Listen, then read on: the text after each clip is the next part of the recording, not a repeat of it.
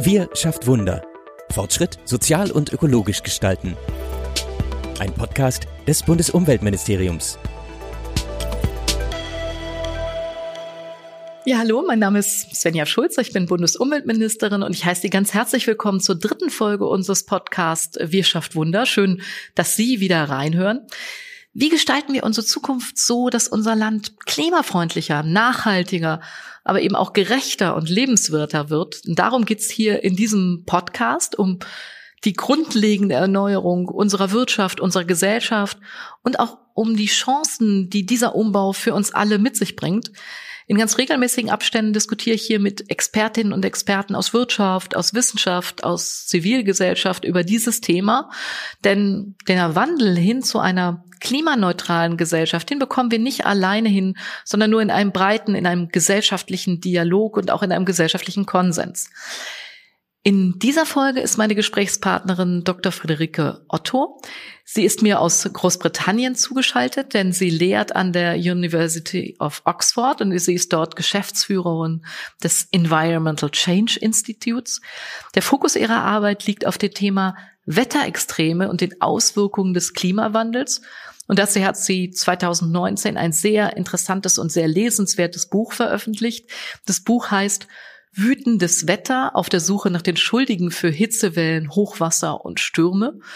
Und diese Suche möchte ich in dieser Folge des Podcasts gerne gemeinsam mit Dr. Friederike Otto fortführen und vor allen Dingen der Frage nachgehen, wie wir uns als Gesellschaft künftig auf die Folgen des Klimawandels einstellen können und welche Maßnahmen zur Klimaanpassung sinnvoll erscheinen. Dr. Otto und ich sind via App digital miteinander verbunden und deshalb kann der Ton an manchen Stellen etwas ruckeln. Ich bitte das schon mal im Vorfeld zu entschuldigen.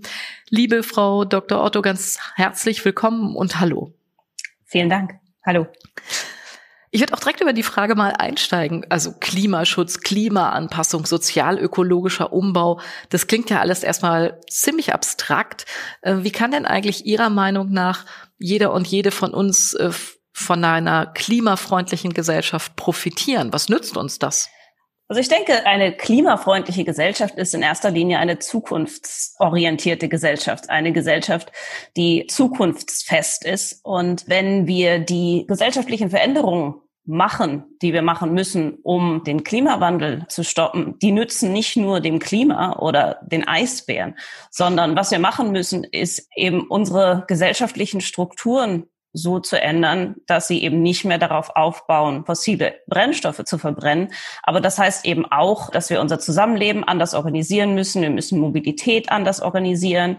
Aber das hat eben auch ganz viele sehr positive Nebeneffekte. Also der Klimawandel wirkt sich ja im Wesentlichen durch veränderte Wahrscheinlichkeiten und Intensität von Extremwetter und Wetterereignissen aus.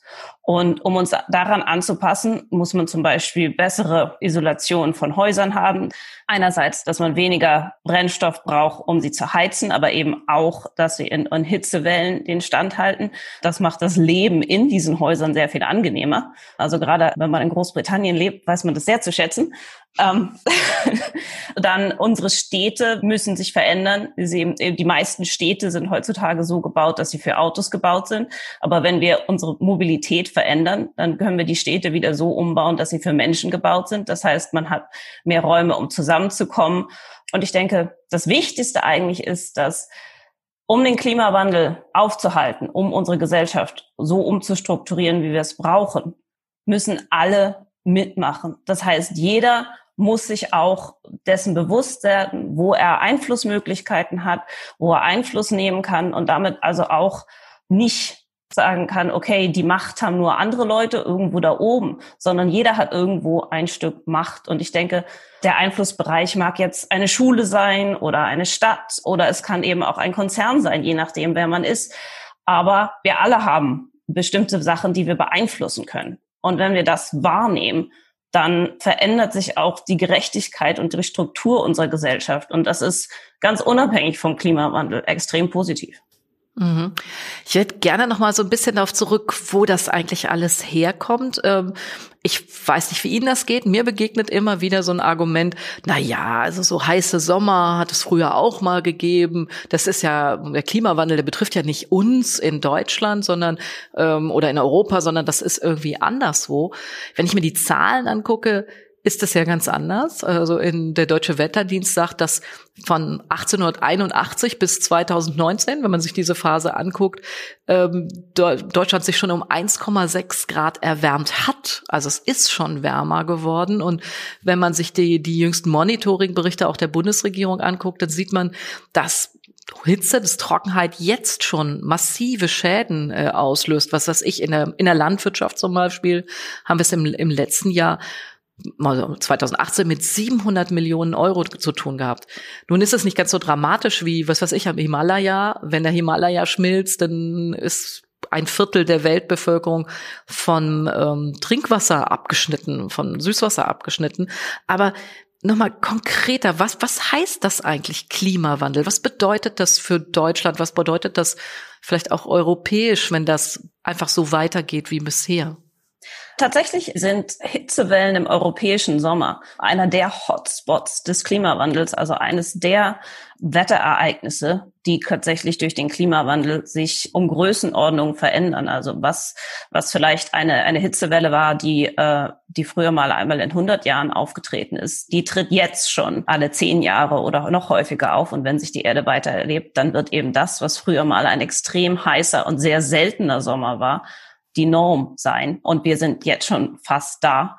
Wer dafür bezahlt, dass sich eben Extremwetterereignisse verändern, das sind nicht wir, die hier in gut klimatisierten Büros sitzen, sondern das sind immer diejenigen, die am unteren Ende finanziell und eben auch was soziale Strukturen angeht, einer Gesellschaft stehen. Und das ist global so, aber das ist auch in jedem Land so. Also es sind die Hitzewellen bringen in, auch in Deutschland, in Europa jedes Jahr Menschen um und es sind meistens ältere Bevölkerung, aber auch ältere Bevölkerung, die eben weniger Zugang zu Informationen haben, um eben einfach zu wissen, wie man sich in Hitzewellen vernünftig verhält. Also es ist nicht so, dass der Klimawandel in Deutschland niemanden tötet, sondern das ist, mhm. das ist durchaus auch der Fall. Es sind andere Leute, die zum Beispiel in tropischeren Ländern, wo die natürliche Variabilität, also die Jahr zu Jahr Schwankung im Wetter sehr gering ist, da sind auch ganz kleine Veränderungen in der Intensität von extremen Dürren zum Beispiel hat, können riesige Auswirkungen haben, weil eben der Bereich, an den die sozialen und ökologischen Systeme angepasst sind, relativ gering ist. Während in Europa, da haben wir sowieso immer relativ abwechslungsreiche Jahre, mal kalt, mal warm, mal nass, mal trocken.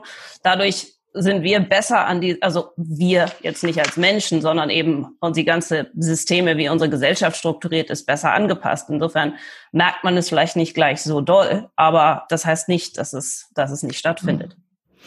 Und Erderhitzung heißt dann im Grunde genommen, es wird nicht grundsätzlich heißer bei uns, sondern extremer. Also das, das fand ich nochmal sehr beeindruckend. Also nicht nur viel mehr heiße Sommer, sondern auch viel mehr extreme Regen und eben diese regionalen Unterschiede. Das, das würde ich von Ihnen gerne auch nochmal ein bisschen hören. Ich habe von einer Studie gelesen, dass in einer Innenstadt mit so einem ganz normalen Marktplatz, wie wir das in Deutschland so kennen, dass auch bei 1,5 Grad so ein Marktplatz dann schon deutlich heißer sein kann. Und das, was wir bis jetzt nur aus dem Süden kennen, also dass es überall Schatten geben muss, dass man Sonnensegel braucht, dass Plätze, die wir heute ganz normal nutzen, dass sie bei immer wärmer werdenden Sommern überhaupt nicht mehr genutzt werden können, weil dann da plötzlich 40 Grad ist und nicht mehr 27. Oder in Kindergärten wir heute sind wir dran gewöhnt, die Kinder spielen draußen. Ähm, wenn das aber mit der mit diesem extremen Sommern so weitergeht, dann brauchen wir ja viel mehr Schatten, viel mehr Möglichkeiten. Jedenfalls ist das was, was wir jetzt im Konjunkturprogramm nochmal verankert haben. Mehr Anpassung an das, was wir gar nicht mehr vermeiden können. Wie, wie ist das? Gibt das solche? Wie, wie sind die Unterschiede da eigentlich? Also es gibt im Prinzip zwei Arten, jetzt mal so vom rein wissenschaftlichen, wie der Klimawandel das Wetter beeinflusst. Das eine ist das, was man äh, in der Wissenschaft der thermodynamische Effekt nennt, also von der reinen Erwärmung. Wir haben mehr Treibhausgase in der Atmosphäre. Das heißt, die Atmosphäre als Ganzes wird wärmer. Und das bedeutet, dass im Mittel eben auch die äh, Wahrscheinlichkeit überall für Hitzewellen zunimmt und die Wahrscheinlichkeit für Kältewellen nimmt ab. Eine wärmere Atmosphäre kann mehr Wasserdampf enthalten. Dieser Wasserdampf muss als Regen wieder rauskommen. Das heißt, auch im Mittel gibt es mehr extreme Regenfälle. Das ist sozusagen der Straightforward-Effekt, der eben auch schon dazu führt, dass wir mehr Hitzewellen haben und mehr Starkregen. Und dann gibt es den zweiten Effekt, das ist der sogenannte dynamische Effekt. Dadurch, dass wir die Zusammensetzung der Atmosphäre verändern, also eben welche Treibhausgase da sind, beeinflussen wir die atmosphärische Zirkulation. Das heißt, wo Wettersysteme entstehen, wie sie entstehen, wie sie ziehen. Und dieser Effekt ist eben nicht überall der gleiche, sondern sehr unterschiedlich von Region zu Region. Und die Effekte können eben in die gleiche Richtung gehen. Das heißt, durch die Erwärmung kriegt man mehr Extremniederschläge. Es gibt zusätzlich mehr Tiefdruckgebiete. Das heißt, man kriegt noch mehr Starkregen. Es kann aber auch sein, dass diese Effekte entgegengesetzt sind. Das heißt, wenn die Wettersysteme nicht da sind, die Regen bringen, dann wird es auch nicht regnen und dann kann es eben trotzdem zu Dürren kommen. Und da diese beiden Effekte, wie gesagt, immer zusammenspielen, aber der zweite Effekt regional sehr unterschiedlich ist, ist es eben global und regional sehr unterschiedlich, wie sich der Klimawandel auswirkt. Und Europa ist also tatsächlich ein, ein Hotspot für extreme Hitze. Also die in anderen Teilen der Welt sind die Veränderungen bei Hitzewellen zum Beispiel nicht ganz so stark bisher. Oder was Dürren angeht, also wir sehen im mediterranen Raum gibt es eine deutliche Zunahme von Dürren jetzt schon und auch im südlichen Afrika. Aber in vielen anderen Bereichen der Welt sieht man das eben nicht. Und ja, deswegen machen wir das, was, was ich in meiner Forschung mache, eben genau lokal und regional gucken, was sind die Auswirkungen des Klimawandels mhm. hier und heute und jetzt. Wo müssen wir unsere Ressourcen zusammenziehen und investieren, um zu sagen, wo ist der Klimawandel ein echter Gamechanger? Mhm. Und das ist regional dann nochmal sehr spezifisch. Also durchgängig heiß heißt nicht Jubel, alle können sich freuen, die Sommer werden wärmer, sondern es wird extremer und wir werden uns anders anpassen müssen.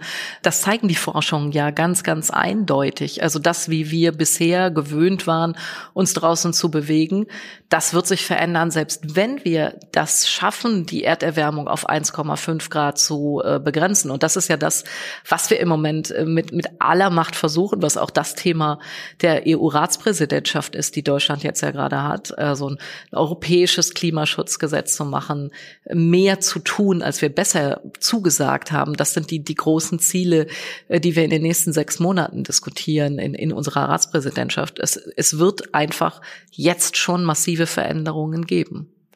Es gibt jetzt schon massive Veränderungen. Also ja. es ist es ist wirklich nicht in der Zukunft, sondern sondern hier und jetzt. Und wir sind ja von 1,5 Grad wirklich nicht weit entfernt.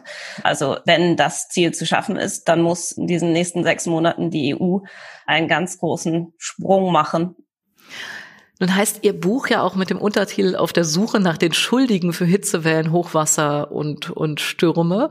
Ich sage ja immer, es ist nicht die Erde schuld, sondern es sind wir Menschen. Wir machen es. Wir machen den Klimawandel. Und es ist auch nicht so, dass es die Kohlekumpel waren, sozusagen, die äh, mal eben hier den Klimawandel gemacht haben, sondern äh, dass die Art und Weise, wie wir über Jahrzehnte gewirtschaftet haben, das ist, was jetzt dazu führt, dass wir ähm, wirklich was verändern müssen, dass wir aufhören müssen, so viel CO2 zu äh, produzieren. Also es gibt nicht den einen Schuldigen, sondern vor allen Dingen wir hier in den hochentwickelten Ländern haben eben über Jahrzehnte äh, über unsere Industrie, über das, die Art und Weise, wie wir gelebt haben, enorm viel CO2 produziert. Wer, wer ist aus, aus Ihrer Sicht der Schuldige. Zu welchem Schluss kommen Sie in Ihrem Buch? Also es geht in dem Buch tatsächlich eben darum zu sagen, zum einen, wir haben eben nicht alle gleich viel Schuld, weil wir alle natürlich CO2 ausstoßen, dadurch, was wir im Alltag tun. Denn nicht jeder ist an einer Position, dass er die Strukturen, in denen er lebt, auch ver verändern kann. Regierungen können viel verändern, aber eben auch Konzerne, also zum Beispiel jemand wie RWE hat deutlich mehr Macht, etwas zu verändern, als jetzt zum Beispiel die, äh, global gesehen, als jetzt die Regierung von irgendeinem kleinen Staat. Das ist das eine, dass eben die Konzerne viel Macht haben. Und zwar ja nicht nur dadurch, wie sie ihre Betriebsstruktur machen und worauf ja ihr Betriebsmodell basiert, ähm, sondern aber auch natürlich durch, äh, durch Lobby äh, und so weiter. Und das Wichtige ist eben, dass nicht jeder Schuld hat und jeder die gleiche Verantwortung tragen kann, aber dass es eben ganz verschiedene Ebenen gibt, wo Leute Verantwortung übernehmen können und dass man eben auf diesen Bereichen, auf denen man Einfluss hat, auch Verantwortung übernehmen muss. Ja, also das darum geht es. Das, der Titel ist natürlich ein bisschen provokant mit den Schuldigen, sondern das spielt äh, hauptsächlich an die Klimaklagen die es ja, die es ja zunehmend gibt und die sicherlich eben auch ein Weg sind, wie man eben Sachen verändern kann, indem man auf dem juristischen Weg Konzerne, Staaten zur Verantwortung ziehen kann und dadurch eben auch die, die Umstellung, die gesellschaftliche, die wir brauchen, beschleunigen mhm. Ja, da würde ich jetzt mal zustimmen, der juristische Weg hat echt eine, eine unheimlich hohe Aufmerksamkeit, aber am Ende des Tages müssen wir es ja politisch lösen. Ne? Es muss ja politisch die richtigen Rahmenbedingungen geben. Das, das haben Sie eben angesprochen, dass die Staaten ja eben auch verantwortlich sind, die Rahmen so zu setzen, dass eben weniger CO2 ausgestoßen wird, dass Menschen geholfen wird, äh, die nicht so einfach in der Lage sind, auf, auf ähm, ihr Auto zu verzichten oder sich mal eben ein neues zu kaufen. Ich glaube, diese Verantwortung, die hat man schon auch als Gesamtgesellschaft sozusagen oder den, den politischen Rahmen da zu setzen. Ich finde es nur nochmal wichtig zu sagen, es ist nicht ein so ein Sündenbock. Ich habe manchmal in den Diskussionen den, den Eindruck, wäre schön. Wir würden uns einfach einen rauspicken können und sagen, der ist schuld. Im Grunde genommen sind wir es mit unserer Lebensweise schuld. Und gerade die, die mit dem Finger auf die anderen zeigen äh, und sagen, die anderen sollen mal weniger machen, sind oft die, die selber, wenn man mal ihren CO2-Fußabdruck anguckt, äh, einen enormen haben. Ich hatte mal eine, Diskussion, das kann ich mir noch gut dran erinnern, mit jemandem, äh, die immer gesagt hat, ja, die, die Kohlekumpel und die, die, die Leute, die nicht so viel Geld verdienen, die sollen mal weniger Fleisch essen und dann ist alles gut. War aber selber jemand, die äh, zwei Fernreisen im Jahr macht, äh, sehr viel mit dem Auto rumfährt und im Grunde genommen selber einen CO2-Fußabdruck hat, der, der viel, viel höher ist. Wir nennen das hier im Ministerium immer aufgeklärte Verschmutzer, also die, die wissen, was sie tun und es trotzdem weiter tun. Ich glaube, an die muss man auch ran. Was, was sind da Ihre Erfahrungen? Also was, was mir ganz wichtig ist, und es geht eben nicht um Konsumverhalten. Wir werden das mhm. Problem nicht lösen, indem jeder halt einfach weniger macht, sondern wir müssen die gesellschaftlichen Strukturen ja. ändern. Und ja, Sie haben, Sie haben eben die, die Kohlekumpel angesprochen, jemand, der, der wenig Geld verdient. Ähm, in dem Buch bringe ich das Beispiel. Ich kann es mir leisten, in Oxford in der Nähe meiner Arbeit zu wohnen. Das heißt, ich kann zu Fuß ins Büro gehen. Aber zum Beispiel diejenigen, die, äh, die unsere Büros putzen, die können sich das nicht leisten, in Oxford ein Haus zu haben, sondern die wohnen in den Dörfern außerhalb. Und dann kommt man nur mit dem Auto zur Arbeit. Also tatsächlich kann man es sich überhaupt nur leisten im Moment, äh, CO2-neutral zu leben, wenn man viel Geld hat. Denn nur dann kann man eben in den Städten, in den Bereichen leben und eben auf die Art und Weise reisen, wie es CO2-neutral möglich ist. Und das müssen wir ändern. Und das, genau. dafür müssen wir natürlich die Strukturen ändern. Ja, und das finde ich nochmal total zentral. Also man muss es sich, heute ist es so, dass es sich, dass man es sich leisten können muss. Wir wollen aber ja dahin, dass das das Normale, das Logische ist, ja, dass es einfacher ist, das ökologisch Korrekte zu tun. Wir haben es in unserem Klimaprogramm hier in Deutschland ja äh, darüber versucht, in dem wir Fliegen teurer gemacht haben, Bahnfahren billiger, Anreiz geben, die Bahn mehr zu nutzen, indem wir es jetzt unterstützen, Elektroautos anzuschaffen, gerade in dem sozialen Bereich. Ja, die wir haben alle während Corona äh, die gelobt, die uns äh, geholfen haben, die Krankenschwestern, die, äh, die Verkäuferinnen, die in der Pflege arbeiten die können sich aber normalerweise kein Elektroauto leisten. Ne? Also das jetzt, also diese Umstellung hinzukriegen, äh, dafür finde ich es ganz zentral, die Rahmenbedingungen richtig zu haben und die richtigen ja, Anreize klingt so blöd, aber zu sagen, so das ist jetzt das Logische, das ist das Bessere, äh, das ist das, äh, was man sich, was sich jeder leisten können muss. Ne? Was mir eben ganz wichtig ist, man kann es nicht auf den Verbraucher abwälzen. Ähm, also auch jetzt zu sagen, naja, ähm, wir ersetzen jetzt jeden Benziner mit einem Elektroauto, das, äh, das, auch das wird das Problem nicht lösen, sondern wie überhaupt Mobilität funktioniert, muss sich ändern, halt eben auch, um wieder zum, zum Anfangsthema zurückzukommen, dass unsere Städte baulich so sind, dass sie eben auch mit extremer Hitze klarkommen. Und das werden sie nicht, wenn die ganze Stadt zu betoniert ist, so dass überall Autos rumfahren können, sondern mhm. ähm, das, wie Sie selber gesagt haben, verstärkt nur noch extreme Temperaturen, sondern wenn man in Städten leben möchte, in denen auch 40 Grad aushaltbar sind, dann braucht es eben ganz viel Grünflächen, um eben diesen, diesen sogenannten Heat Island Effekt, den ja die zu betonierten Flächen verstärken, um das eben abzuschwächen. Dass alles zu betoniert ist, das ist das große Problem, dass eben mhm. diese Hitze äh, verstärkt. Ja. Also das heißt ja im Grunde Stadtumbau. Wie ist denn das eigentlich im ländlichen Raum? Haben Sie dazu auch Forschung gemacht? Jetzt haben wir nämlich über die Stadt gesprochen, dass die sich aufheizt, dass wir da Mobilität verändern müssen. Wie ist denn das eigentlich im ländlichen Raum? Was muss ich da eigentlich tun? Ich denke auch, dass das Mobilitätskonzept ist ganz wichtig. Also denn ich meine, man muss den ländlichen Raum natürlich auch an die Stadt anbinden können, eben ohne dass jeder jeden Tag lange Strecken mit, mit dem privaten Auto zurücklegen muss. Gerade im ländlichen Bereich, und Sie haben vorhin die Landwirtschaft angesprochen, es ist jetzt bei den letzten Dürren war es ja so, dass dann die Bundesregierung Hilfen gezahlt hat. Und ich denke, man muss eben äh, auch langfristig überlegen, wie kann man Konzepte machen, dass Landwirtschaft und auch Landwirte mit äh, extremen äh, Wetterereignissen besser umgehen kann. Man kann man irgendwie Zuschüsse zu Versicherungen zahlen gegen Ernteausfälle. Ähm, ja, ja, es ist nötig, nochmal strukturell drüber nachzudenken und natürlich ähm, ja, damit Landwirte so Landwirtschaft betreiben können, dass es ökologisch sinnvoller ist ähm, und aber sich auch finanziell noch lohnt. Also das ist, denke ich, auch äh, etwas, worüber meines Wissens noch nicht wirklich viel gesprochen und nachgedacht mhm. wird. Aber das kann auch sein, dass ich das bloß nicht mitkriege. Naja, ich merke das hier im Ministerium. Wir haben so einen Beirat mit äh, Landwirtinnen und Landwirten, also einfach Praktikern, die uns in der, in unserer Arbeit beraten, mit denen wir kontinuierlich in so einem Dialog sind. Und die haben jetzt vor kurzem mal dargestellt, wie eigentlich die Art der Bodenbewirtschaftung sich verändern wird. Also wenn längere Phasen der Trockenheit sind, wie das im Moment ist, äh, dann, dann werden bestimmte Pflanzen Pflanzen, wie wir sie heute anpflanzen, einfach gar nicht mehr funktionieren, weil sie bräuchten so viel Wasser, das kriegt man gar nicht. Man kann es gar nicht so stark bewässern und dass man dann auch zu neuen Formen kommen muss. In Frankreich sieht man das heute manchmal schon, dass sie kleinräumigere Felder haben, also mehrere Sachen. Ein Landwirt mehrere Sachen hat, während wir ja sehr stark auf, auf größere Strukturen setzen, also Riesenmaisfeld, Riesenfeld mit, mit sonst irgendwas, die viel kleinräumiger sind, weil sie sagen, man weiß nicht, wie der Sommer wird, vielleicht geht das, vielleicht geht das. Jedenfalls bleibt dann noch genug Ernte. Das sind aber völlig andere Konzepte der Bodenbewirtschaftung, völlig andere Konzepte, wie, wie Landwirtschaft läuft. Und das wird im Moment zwischen den Landwirten auch schon diskutiert, was sie verändern müssen, was da eigentlich passieren muss.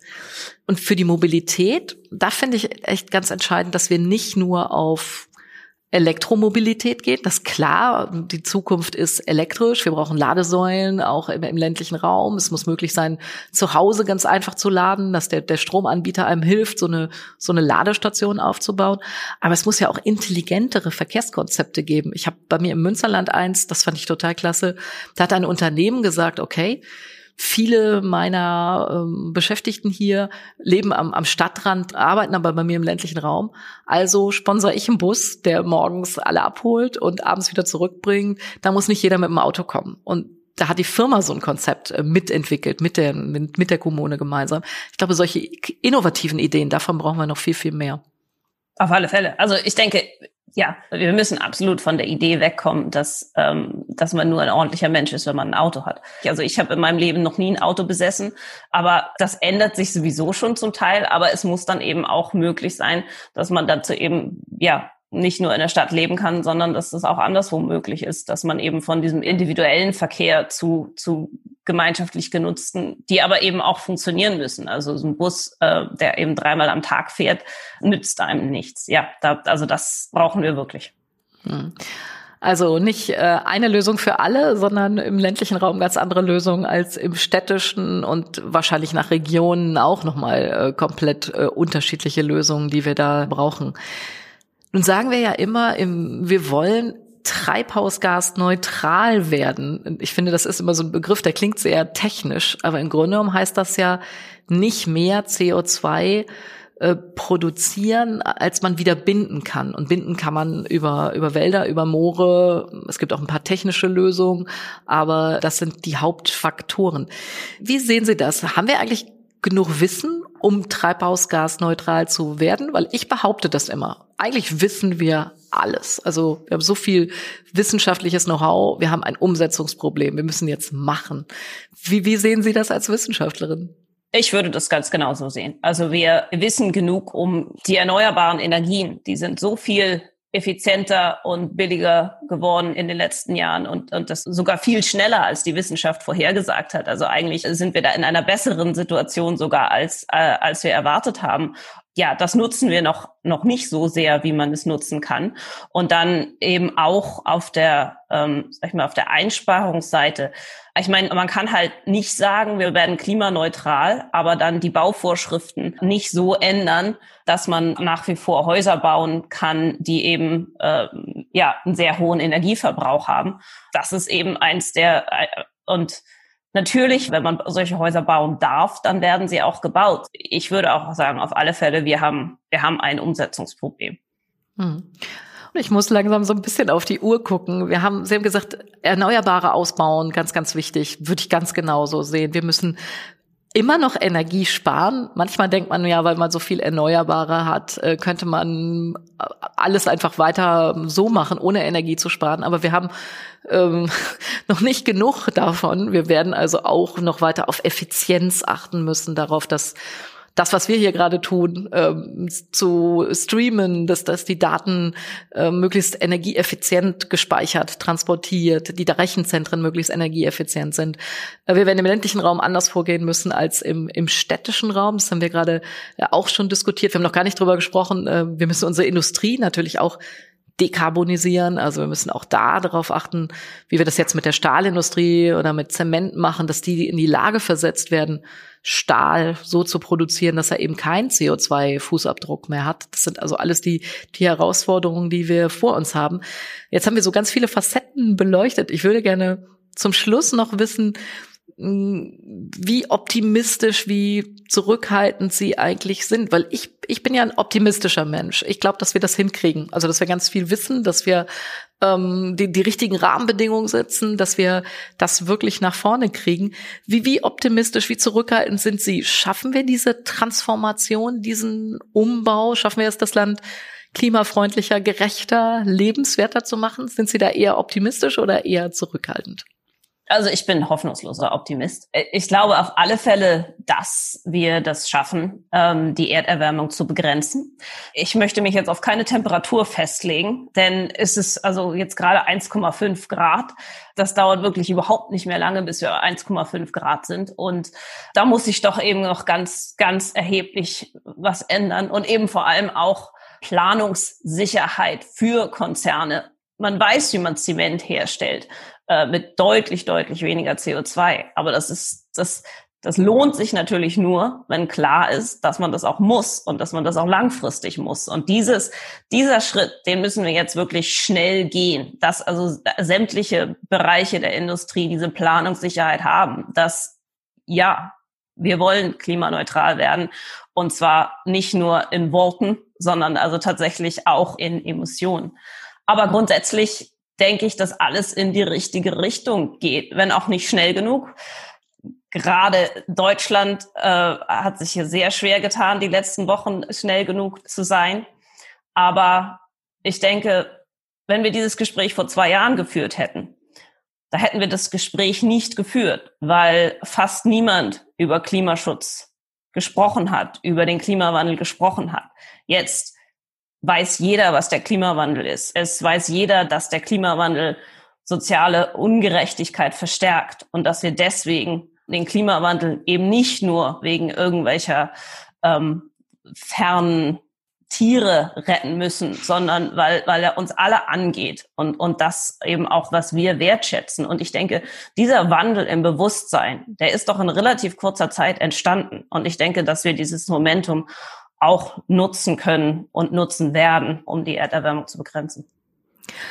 Nochmal ganz, ganz herzlich Dank für das Gespräch, äh, liebe Frau Dr. Otto. Das ist äh, gut zu hören, dass Sie, obwohl Sie so viel wissen über Klimawandel und über alle diese Veränderungen, äh, optimistisch bleiben. Ich würde Ihnen absolut zustimmen. Planungssicherheit, wirklich klar zu sagen, wo es hingeht, nicht nur für die Industrie, sondern auch für jeden und jede Einzelne. Jeder muss sich ja darauf einrichten, dass wir uns umstellen müssen, weg von von Öl, von Gas, äh, weg von Verbrennungsmotoren hin äh, zu anderer Mobilität. Also diese Planungssicherheit ist äh, unglaublich wichtig und äh, immer schneller werden. Ja, ich bin froh, dass wir in Deutschland jetzt entschieden haben, sowohl als, aus Kohle als auch aus Atom auszusteigen. Das ist ein ganz, ganz wichtiger Schritt in eine richtige Richtung, nämlich auf erneuerbare Energien zu setzen. Aber es ist noch eine ganze Menge zu tun. Also mit den ganzen Entscheidungen ist es ja nicht getan. Sie haben es äh, gerade gesagt. Wir müssen es auch umsetzen und wir müssen es auch machen. Deswegen sage ich erstmal herzlichen Dank für heute. Vielen Dank für das Interesse. Ich bin ganz gespannt auf die, die vielen, vielen Rückmeldungen. Äh, gerne wieder über Social Media, Fragen, Anregungen, Feedback. Für heute sage ich erstmal ganz, ganz herzlich Dankeschön. Dankeschön nochmal an Frau Dr. Otto und nochmal allen das Buch ans Herz gelegt. Das lohnt sich wirklich, äh, das zu lesen.